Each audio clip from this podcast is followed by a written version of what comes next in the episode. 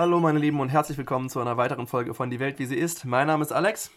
Ich bin Dorian. Und wir beschäftigen uns heute mit ein paar Themen, die in der Vergangenheit stattgefunden haben und gehen da so ein bisschen rückblickmäßig drüber. Ja, ich glaube, wir haben oft ein kleines Problem, dass wir so die neuesten Themen in der politischen Berichterstattung oder sowas anschneiden und dann oft sagen, okay, aber wir müssen noch gucken, wie sich das entwickelt und kommen dann oft nicht dazu, tatsächlich rückblickend zu gucken, wie sich etwas entwickelt.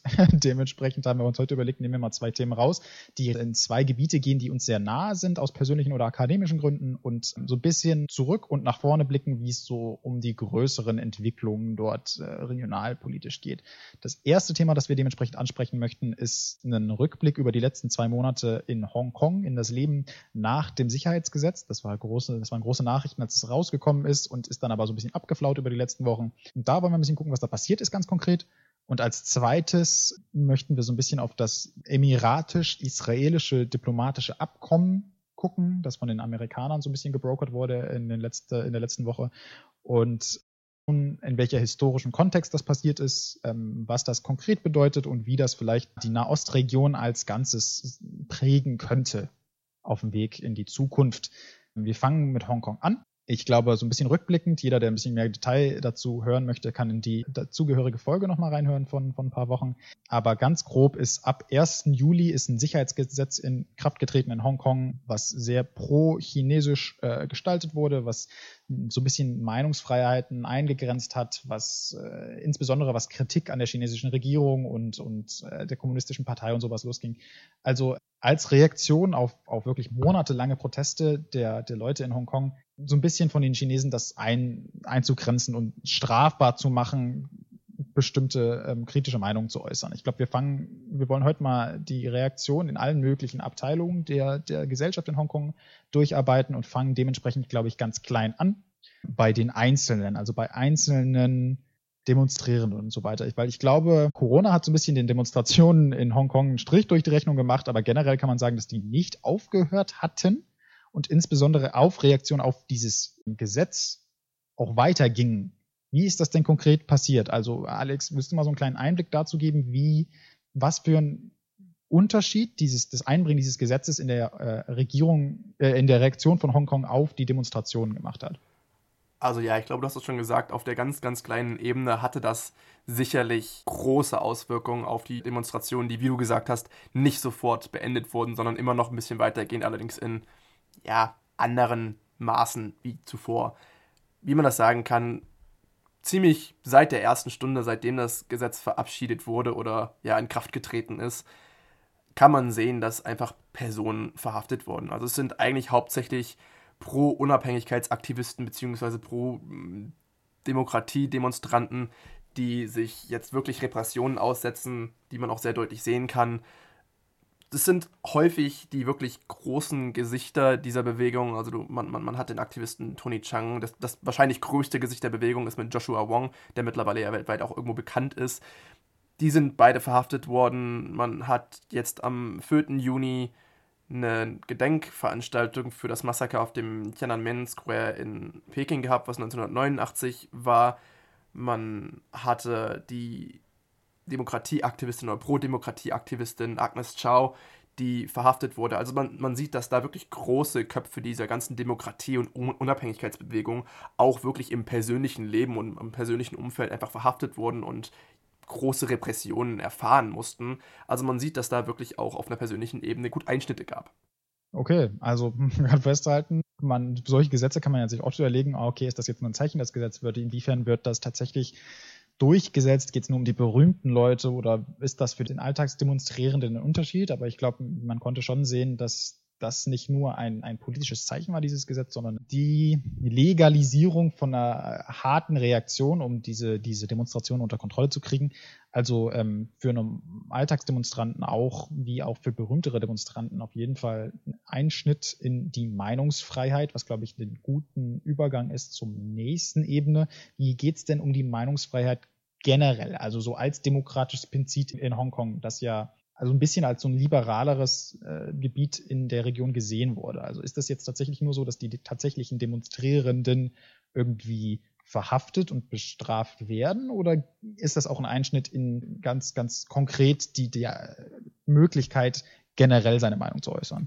Nein, das ist sowohl als auch ein Einschnitt in, in, in beide Gebiete. Also es sind schon die Aktivisten, die sich negativ äußern, kritisch äußern, werden verhaftet, werden bestraft, müssen mit längeren Strafen rechnen. Aber es ist auch eine, eine, große Beschneidung zu dem gesamten Konzept der Medienfreiheit. Und ich denke, das wurde zuletzt ist es durch die Medien gegangen, dadurch ist es am besten, glaube ich, irgendwo auch illustriert worden, dass Jimmy Lai unter Verdacht auf Zusammenarbeit mit ausländischen Kräften verhaftet wurde. Das ist ein Medienunternehmer aus Hongkong und Gründer und Besitzer der, der Zeitung Apple Daily und ist an sich auch eine große Figur in der Pro-Demokratie-Bewegung in Hongkong. Der ist verhaftet worden, wurde von China als moderner Verräter irgendwo gebrandet und im selben Zuge wurde dann auch wirklich diese Pro-Demokratie-Zeitung oder diese, diese Stimme dieser Pro-Demokratie-Bewegung Apple Daily von mehr als 200 Polizisten für über neun Stunden durchsucht. Man hat 25 Kartons einfach an Beweisen mitgenommen oder vermeintlichen Beweisen mitgenommen,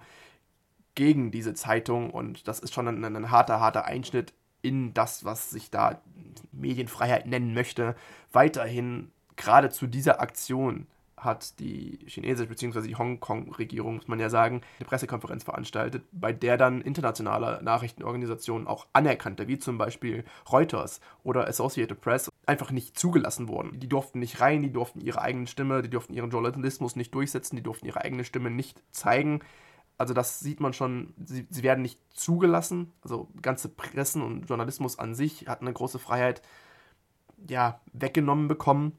Und das sieht man halt auch eigentlich schon daran, dass jetzt Apple Daily bereits verschiedene Server mit Recherchematerial ins Ausland verschoben hat, dass das da nicht direkt in den Fängen von, von, von China oder Hongkong-Regierung dann letztendlich ist. Auch die Hongkong Free Press denkt halt auch gerade darüber nach, den kompletten Firmensitz ins nicht-chinesische Ausland zu verlegen, um einfach freier berichten zu können.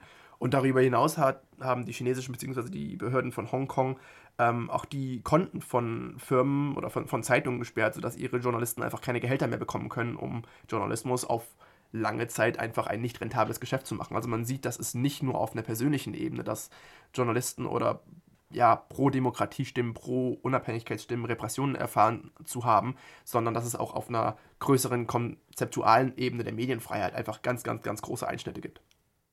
Ja, ich glaube, das war auch das, wovor am ja, zu Beginn, als es darum, wir tatsächlich noch nicht die konkreten Teile des Sicherheitsgesetzes wussten oder kannten, eine große Sorge war, dass es halt hier zu etwas kommen wird, was China als Chance nutzt, nicht nur um dieser expliziten Bewegung irgendwie ja den Boden unter den Füßen wegzunehmen, sondern um gut große Schritte in Richtung ähm, Autokratie zu betreiben, um generell so ein bisschen Meinungs- und Medienfreiheit wegzunehmen, um das als Ausrede zu nutzen, um in vielen Bereichen, die Hongkong zu dem, ja, ich sag mal jetzt in Anführungszeichen liberalen Land, das, als das wir es kennen, gemacht haben, zu nehmen. Und ich glaube, das hat sich in vielen Teilen, also auf jeden Fall jetzt in Meinungsfreiheit, in, in, in Demonstrationen, aber auch in der Medienfreiheit gezeigt. Ich meine, Apple Daily, glaube ich, war einer der, der, der größten Zeitungen, die noch so ein bisschen wirklich reale Nachrichten berichtet hat, obwohl die Zeitung ist vielleicht für Apple Daily ein bisschen viel gesagt, aber in der Richtung fehlt das jetzt halt nur in Hongkong und, und kann nicht mehr so in die gleiche Art und Weise betrieben werden. Was heißt, dass die auch gar nicht an ihre Nachrichten kommen. Wie sieht's denn nochmal auf einer größeren Ebene, also auf der akademischen Ebene aus? Hongkong ist dafür ja bekannt, dass es insbesondere für so die südostasiatische und ostasiatische Region sehr angesehene und gute Universitäten zur Weiterbildung und zur Recherche und sowas gibt, und das ist ja auch ein Teil der, der Hongkonger Identität, dass sie so gute Ausbildungsmöglichkeiten haben. Wie sieht denn die Zukunft so ein bisschen von der akademischen Seite aus? Glaubst, wird das noch beibehalten? Glaubst du, die haben noch so eine gewisse Neutralität, die sie beibehalten können? Oder sieht es da ähnlich aus wie bei den Medien? Äh, ja, die Zukunft ist da eine sehr interessante Frage, aber man kann auf jeden Fall auch da sehen, dass da auch Einschnitte sind. Wenig überraschend. Auch da hm, hat man sich mit dem Sicherheitsgesetz irgendwo durchgesetzt. Man hat es nicht direkt gemacht, dass man von der Regierungsseite oder Direktionsseite aus Verhaftungen irgendwo vorgenommen hat. Nichtsdestotrotz hat die Universität zu Hongkong einen ihrer bekanntesten und renommiertesten Juraprofessoren, Benny Tai, gefeuert, da er mit den Pro-Demokratie-Protesten zu tun hatte. Also wahrscheinlich wird dann auch die Universität zu Hongkong gewissen Repressionen ausgesetzt worden sein. Aufgrund dessen werden verschiedene Personalien entfernt, sodass es dann zwar letztendlich nicht vom von der Direktion selbst kommt, aber hundertprozentig im Zusammenhang mit dem Sicherheitsgesetz steht, sodass man auch auf lange Zeit dort sehen kann, dass speziell, ich sag mal, in Jura oder Politik oder alles, was gewissermaßen mit, mit politischen Themen zu tun haben könnte, pro-demokratische und pro-unabhängige Stimmen einfach marginalisiert werden. Und als weiteres Symptom dessen, denke ich, kann man einfach sehen, wie innerhalb von öffentlichen Büchereien oder auch Universitätsbüchereien einfach Bücher, die, nie, die sich mit Demokratie auseinandergesetzt haben oder sich mit Unabhängigkeit auseinandergesetzt haben, die da gegebenenfalls sogar eine positive Stellung gegenüber eingenommen haben, dass da einfach diese Bücher aus den Büchereien entfernt wurden. Das heißt, die sind jetzt für die Leute nicht mehr öffentlich zugänglich. Das sind quasi, ja, geblacklistete Bücher. Und das ist schon, schon ein, ein, harter Einschnitt und dann kann man wieder sehen, dass das von oben wirklich, ja, man, man setzt den Leuten letztendlich wieder vor, was sie eigentlich lesen dürfen und was nicht. Ebenso sind Protestlieder in, in Schulen verboten worden. Das heißt, wenn man ein Protestlied in Schulen singt, kriegt man da ähnlich äh, an den Hals. Repressionen muss man damit rechnen, dass da auch wieder Folgen kommen. Und darüber hinaus und das ist schon eine wirkliche Indoktrinierung, wo man sagt, dass innerhalb von Schulen mittlerweile eine sogenannte nationale Sicherheitsbildung eingeführt wird. Und die kann ich mir nicht anders vorstellen, wird hundertprozentig chinesisch dominiert sein, womit man halt schon wirklich vom frühen Alter anfängt, die Schüler und Schülerinnen in Hongkong ja pro-chinesisch zu indoktrinieren, um letztendlich diesen Pro-Demokratie-Willen und Pro-Unabhängigkeitswillen so ein bisschen auszutreiben. Also auch da kann man heftige Repressionen sehen und darüber hinaus würde ich mir dann dementsprechend nicht zutrauen zu sagen, die akademische Freiheit wird beibehalten. Ich gehe davon aus, dass auch die weiterhin unter Beschuss kommt und man, ich sag mal, im längerfristigen Trend auch da mit ja, weniger Freiheit zu rechnen hat. Leider nicht groß unerwartet, trotzdem erschreckend in dem Ausmaß der, der Einführung von, von diesem Sicherheitsgesetz. Normalerweise sage ich ja immer, ich bin gespannt, wie sich das weiterentwickelt, aber ich glaube, positiv entwickeln tut sich das ja weiter in der Art und Weise nicht. Ich bin auf jeden Fall gespannt zu sehen, wie sich also mal die politischen Dynamiken zwischen Protestierenden, zwischen Alltags ähm, und der Regierung in Hongkong und China entwickeln, weil ich glaube, das letzte haben wir da sicherlich noch nicht gesehen. Aber das ist, glaube ich, auch so ein Zeichen für Xi Jinpings und der kommunistischen Partei, deren, deren Antreten gegenüber dieser ja quasi chinesischen, aber nicht wirklichen chinesischen Territorien generell ist dafür ein gutes Anzeichen. Also Hongkong ist ja nicht nur das Einzige, was in so einer ähnlichen Situation ist. Taiwan hat ja ähnliche Bedenken gehabt und ich glaube, im Zuge der Hongkong-Proteste ist auch diese Pro-Demokratie, Pro-Unabhängigkeit von China Bewegung in Taiwan ist auch gewachsen. Ich glaube, das ist auch einer der Gründe, warum die chinesische oder Peking ähm, explizit so hart in Hongkong reagiert hat, ist, weil sie gedacht haben, okay, wenn die jetzt erfolgreich sind mit ihrem Bestreben, dann haben wir auf einmal in Taiwan und auch in anderen Gegenden große Probleme. Wie sieht das denn jetzt die Situation in Taiwan aus? Jetzt nach, jetzt konnten sie eine Weile sehen, wie so ein Sicherheitsgesetz in Hongkong aussehen kann. Hat das für irgendwelche Wellen in Taiwan gesorgt? Ja, also man kann es ganz, ganz klar sehen, dass offizielle Stimmen aus Taiwan sehr besorgt sind, dass man ja sich so ein bisschen der Angst ausgesetzt sieht, dass Taiwan einfach das nächste Hongkong sein wird und dass China seinen Einfluss ganz, ganz klar machen möchte. Und ähm, da hat es tatsächlich auch nebenher, sehr historisch übrigens, ein Treffen zwischen dem US-Gesundheitsminister und dem taiwanischen Außenminister gegeben, wobei der Letztere dabei lamentierte, dass es ja das alltägliche Leben einfach schwerer wird, weil China so einen Druck ausübt und wolle, dass Taiwan das, das nächste Hongkong wird. Und ähm, naja, als ja, chinesische Führung sieht man Taiwan halt immer noch als ein, ein chinesisches Außengebiet und nicht als ein, ein anderes Land und möchte das in Zukunft halt auch in China Mainland, wie es so heißt, wieder mit, mit einarbeiten. Das heißt, dass Taiwan auch einfach wieder eine ganz normale chinesische Insel wird und Teil der People's Republic of China sein wird. Dementsprechend kann man auf der taiwanischen Seite schon große Sorgen sehen und ja, man, man engagiert sich auf jeden Fall dagegen, aber die Sorgen sind auf jeden Fall da. Aber gut, dass du dieses Treffen angesprochen hast. Das war, glaube ich, der höchste offizielle Besuch aus Amerika in die Region oder in Taiwan. Und ich glaube, infolgedessen durfte Taiwan auch oder wurde denen zugesagt, dass sie Waffen von Amerika kaufen können, ähm, Verteidigungswaffen. Das heißt, vielleicht sieht man tatsächlich von der amerikanischen Seite, weil sie halt so ein hartes Anti-China, so eine harte Anti-China-Politik fahren, dass hier vielleicht ein Moment entstehen könnte, wo die Amerikaner so ein bisschen ja, ihren internationalen Druck für die Verteidigung von demokratischen Rechten, was ja in den letzten Jahren nicht so oft passiert ist, aus offensichtlichen Gründen, ähm, einsetzt. Ich glaube, es ist ein bisschen zu früh, um zu erkennen, ob das jetzt tatsächlich zu einer, zu einer stringenten Außenpolitik weiterentwickelt. Ich bezweifle das eigentlich, weil dazu die Kapazitäten in, in der Trump-Administration nicht wirklich existieren.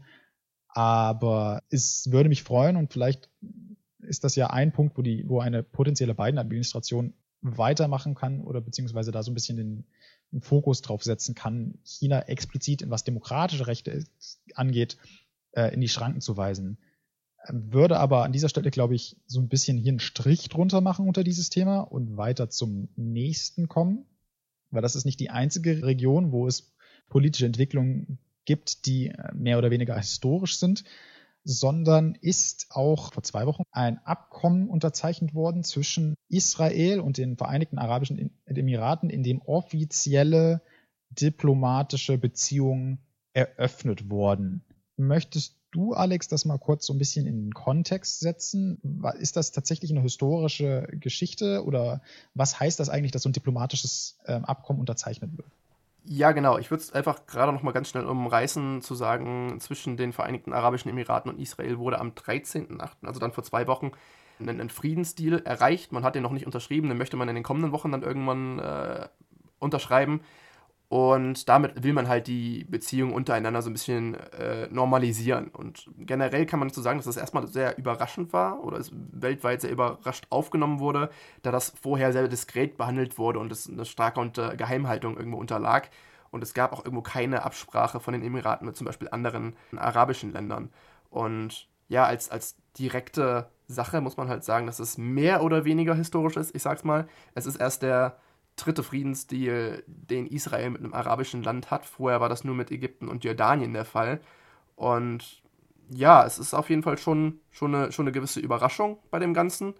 Und dass das jetzt der dritte Deal nach den 70ern und den 90ern irgendwo ist, war schon irgendwo schon interessant zu sehen und bleibt jetzt aber abzuwarten, was da Ganze letztendlich konkret drin steht. Magst du da vielleicht so was zu sagen?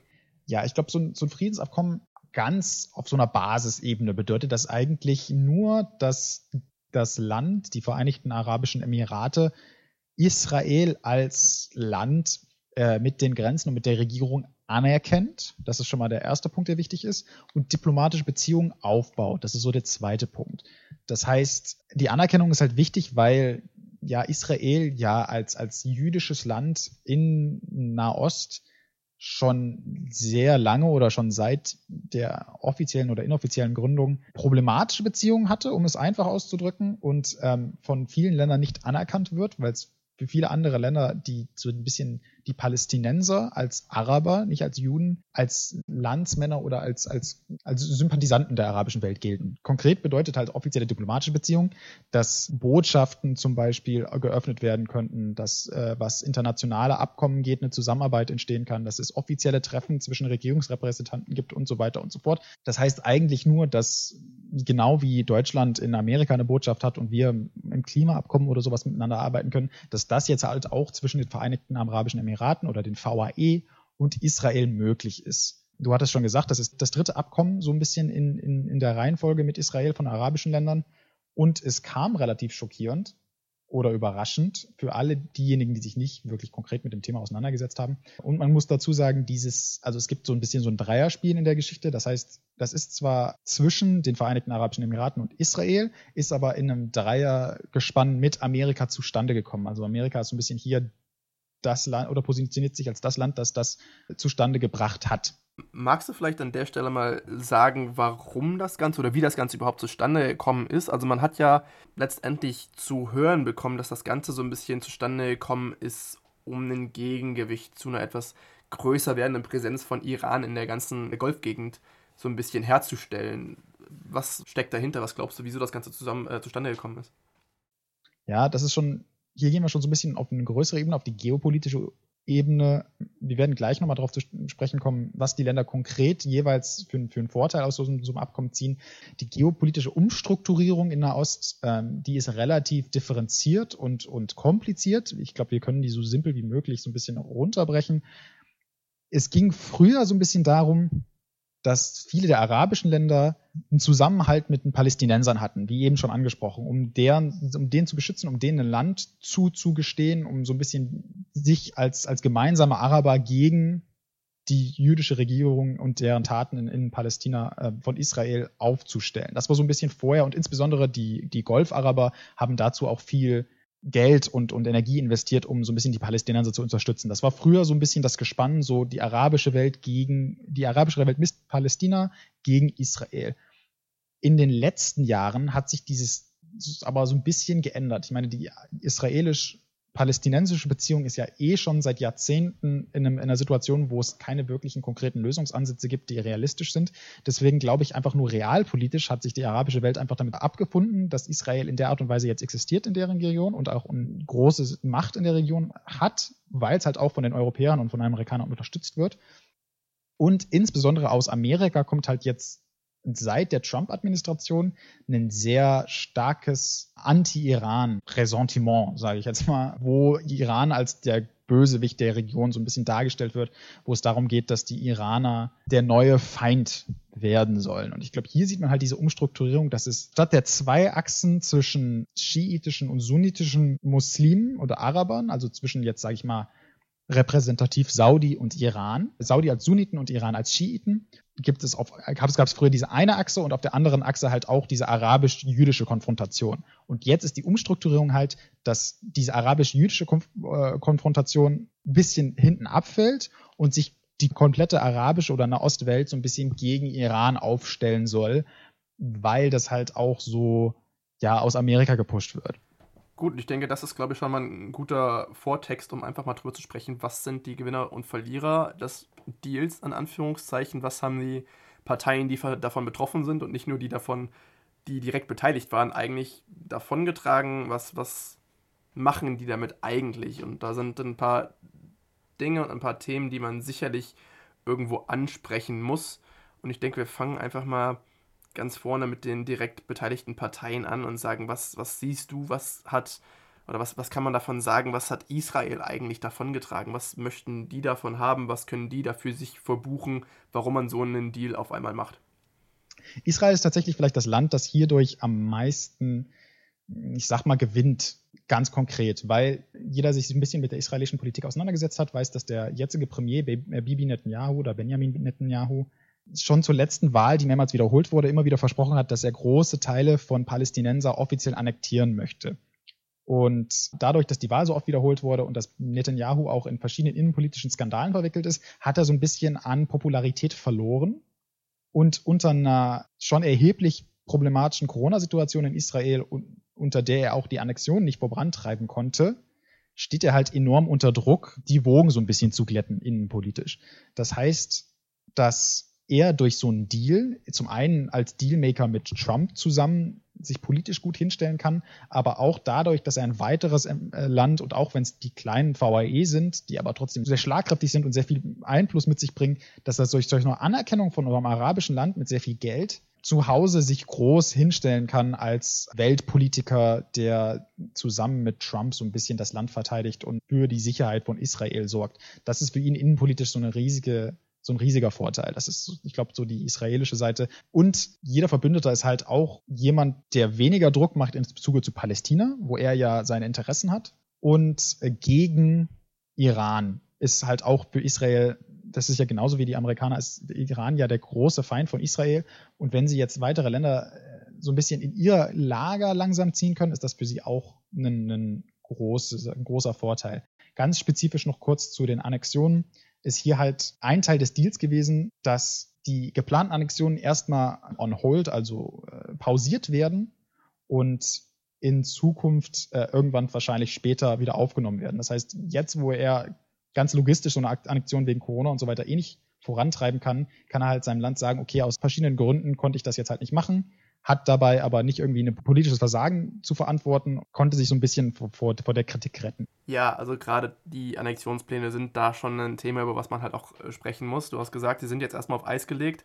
Wobei man halt eigentlich von, den, von der Seite von den Emiraten vorher gesagt hat, man möchte sich oder man möchte dazu eigentlich kommen, dass diese Pläne komplett beendet werden. Jedoch hat Netanyahu auch gleich, glaube ich, gegen großen Protest von sehr konservativen Hardlinern in Israel gesagt, die sind erstmal nur verzögert. Er möchte diese am Ende trotzdem noch durchziehen. Ich denke, das ist sicherlich noch ein sehr interessanter Fakt von diesem Deal, den man auch in Zukunft noch beobachten möchte, wie das Ganze weitergeht und ob dieser Deal daran nicht möglicherweise sogar noch scheitern könnte, wenn Netanyahu am Ende sagt, okay, wir nehmen das Westjordan dann trotzdem für uns ein, wir annektieren das und sehen es jetzt als einen Teil vom, vom Staat Israel. Aber auf der anderen Seite möchte ich auch nochmal gerade kurz zu sprechen kommen, so, was bekommen die Emirate hier eigentlich? Warum, also was haben die Vereinigten Arabischen Emirate von diesem Deal? Und das, finde ich, ist auf den ersten Blick einfach erstmal schwer zu sehen, weil sie jetzt spontan gesehen nicht wirklich viel davon tragen. Also sie haben schon einen eine sehr ja, reichen Start auf der Seite und man sitzt sich oder man befindet sich jetzt durch diesen Deal irgendwo in der Position zu sagen, als einer der wenigen arabischen Staaten Israel anzuerkennen, könnte man sich vielleicht auch irgendwie in eine ja, schwierige außenpolitische Situation mit anderen Staaten, anderen arabischen Staaten oder Golfstaaten bringen. Aber wenn man so ein bisschen tiefer rein buddelt, sage ich mal, in diesen Deal, kann man schon sehen, dass es zum einen so ist, dass die Emirate eine ja schon eine bessere Beziehung auch äh, mit, nicht nur mit Israel logischerweise, aber auch mit den USA irgendwie von sich, von sich tragen, dass man da noch einen ja, Gegengewicht auch bekommt zu dem, was du gerade eben schon beschrieben hast, mit der immer größer werdenden Präsenz von Iran innerhalb des, des Golfes speziell. Nichtsdestotrotz bekommt man aber auch irgendwo positive Auswirkungen in, ja, ich sag mal, ökonomischer, einfach ein, ein weiteres Land, mit dem man ähm, handeln kann, aber auch in sicherheitstechnischer und, und äh, wissenschaftlicher Arena, wo man ein paar Dinge noch, noch untereinander ausklüngeln kann und positive Sachen von herziehen kann. Finde ich sehr interessant, dass das tatsächlich eher strategische Vorteile sind, dass man damit so ein bisschen dem wachsenden Einfluss von Iran speziell technologisch auch irgendwo begegnen möchte. Ja, du hast so ein paar Ebenen verschieden angesprochen, was für die Emiratis ganz interessant ist. Ich glaube, man kann das in so zwei, drei Stichpunkte zusammenfassen. So sehr wie für die Israelis die innenpolitische Dynamiken das ausschlaggebende Argument wirklich waren, ist für die Emiratis, ich glaube, die außenpolitische Dynamik die wichtigste gewesen hierbei. Ich glaube, wirtschaftliche Sachen und sowas fallen da ein bisschen weniger an. Es geht, glaube ich, eher darum, dass die Emiratis wie auch die Saudis zusammen an Ansehen verloren haben über die letzten Jahre explizit auch wegen ihrer wirklich starken Involvierung im Jemenkrieg. So ein bisschen deren Image aufzupolieren, ist ein sehr wichtiger Punkt. Und du hattest von außenpolitischen Risikozuständen mit, mit den umgebenden arabischen Ländern gesprochen. Ich glaube, das ist, glaube ich, keine so riesige Problematik, weil ich glaube, das ist eigentlich nur der erste Teil von einer weiteren Strategie der Amerikaner, die komplette Golfregion so ein bisschen in Richtung Israel zu schieben und weg von Iran. Ich glaube, ganz explizit die Beziehung zu den Amerikanern ist hier der motivierende Faktor gewesen. Ja, dann hier nochmal an der Stelle, wir haben jetzt über verschiedene Parteien schon gesprochen, speziell Israel und du hast gerade eben kurz die Amis noch mit, mit angeschnitten und natürlich die Emirati. Als Partei, die davon irgendwie nicht beteiligt war, aber ganz stark betroffen ist, willst du vielleicht nochmal was zu Palästina sagen, weil die sind ja schon ganz böse erwischt worden davon. Ja, die Palästinenser sind jetzt halt in einer verzwickten Situation. Zum einen könnte man natürlich auf dem Gesicht sagen, okay, die Annexion ist jetzt irgendwie erstmal on pause, ne? die passiert jetzt in den nächsten Wochen wahrscheinlich nicht. Ist ja, können sich die Palästinenser ja freuen. So einfach ist es aber leider nicht. Eine pausierte Annexion ist nicht so gut wie eine komplett gecancelte Annexion. Und was sie halt verlieren in dieser Situation, und die sehen das natürlich auch mit den Emiratis als ersten Schritt von einer weiteren golf-arabischen Bewegung. Und wenn die Golf-Araber das machen, dann kann man davon ausgehen, dass das in der restlichen arabischen Welt auch ähnlich passieren wird. Sehen sie halt, dass ihre Interessen als Araber, als Teil der arabischen Gemeinschaft unter den Tisch fallen dass die sagen, wir verlieren eigentlich unsere stärksten Verbündete, wir verlieren unsere Rangstellung in diplomatischen Diskussionen zwischen den arabischen Verbündeten und Israel und auch von der internationalen Gemeinschaft allgemein und gewinnen dadurch eigentlich gar nichts. Also eine, Verschiebung der Annexion ist für die ja kein Positiv. Und die große Konflikt in der Region war ja eine ganze lange Zeit, dass die arabischen Länder in Solidarität mit den Palästinensern mit Israel, Israel nicht anerkannt haben. Wenn das wegfällt, dann, dann gibt es ja für die, für die Palästinenser, kann man ja an fast einer Hand abzählen, wie viele Länder sich noch für ihre Interessen bei Israel einsetzen. Ich meine, es wird sicherlich nicht dazu kommen, dass die Deutschen mit den Israelis wegen unserer Geschichte irgendwie ein Frieden, Friedensabkommen durchboxen. Die Amerikaner sind eh immer pro Israel, was sowas angeht, weil die halt starke jüdische Repräsentationen in Amerika haben. Das ist für sie ganz klar ein Indiz dafür, dass ihr Problem, dass ihr Existenzproblem, ihr nationales Problem, ihr Alltagsproblem gegenüber der Israelis von der Weltbühne abfällt und jetzt einfach nur langsam die internationale Gemeinschaft, was die Friedensgeschichte in Israel oder in Israel-Palästina angeht, aufgibt, mehr oder weniger. Also das ist eine ganz, ganz, ganz verzwickte Situation für die. Zudem kann man da halt einfach nochmal sehen, alleine schon deswegen, dass sie in diesem Deal oder in irgendwelchen Gesprächen oder Unterhändlersituationen einfach überhaupt nicht involviert waren, sieht man ja schon komplett, dass denen systematisch im Golf, in den arabischen Staaten, aber auch irgendwie letztendlich weltweit komplett die Stimme genommen wird. Also das ist ja schon ein systematisches Unterwandern von dem, von dem Staat Palästina, dass man sie überhaupt nicht involviert bei Entscheidungen oder Deals, die sie letztendlich sicher selbst betreffen. Ich würde jetzt vielleicht noch mal ganz kurz was zu generell internationalen Stimmen dazu sagen, denn wie man sich vorstellen kann, auf so einen Friedensabkommen oder Deal, wie immer man es auch nennen möchte, ob das jetzt historisch war oder nicht, sind die Reaktionen eigentlich ganz groß. Und wenig überraschend gehen die dabei auch in sehr, sehr verschiedene Richtungen. Also man hat auf der einen Seite ganz glühende Unterstützer. Trump hat zur Verhandlungsatmosphäre schon gesagt, es fühlt sich an, als wäre man verliebt. UK-Premier äh, Boris Johnson sagte zum Beispiel, dass man ihn willkommen heißt und hofft, dass die Annexionspläne von Israel zu dem Westjordanland damit jetzt endgültig suspendiert sind. Ägypten heißt den Deal willkommen, wenig überraschend. Der UN-Generalsekretär Antonio Guterres sagt auch, es ist äh, eine sehr gute Sache. Aber auf der anderen Seite sieht man halt auch, wie vermehrt die arabischen Staaten, die das Ganze sehr, sehr verurteilen. Also vielleicht angefangen mit der Türkei, die den Schritt einfach äh, höchst verurteilt. Iran sagt dazu, dass die Emirate sich einfach dafür schämen müssten und möchte ja noch versuchen, dass die Emirate da oder zu überreden, dass die ihren, ihre Position dann nochmal zu überarbeiten. Und wenig überraschend dann jetzt speziell die palästinensische Seite verurteilt das natürlich sagt, es normalisiere die Annexion des Westjordanlandes oder die Pläne dazu und deklariert diesen Deal ja so ein bisschen als Verrat. Und der militärische Arm der Palästinenser, die Hamas sagt dann halt auch, ist, dass dieser Deal halt ein Messerstich in, das, ja, in den Rücken der Palästinenser oder des Volkes einfach überhaupt sei. Also man sieht, dass da die Fronten teilweise noch sehr, sehr verhärtet sind und die Stimmen irgendwo komplett auseinandergehen.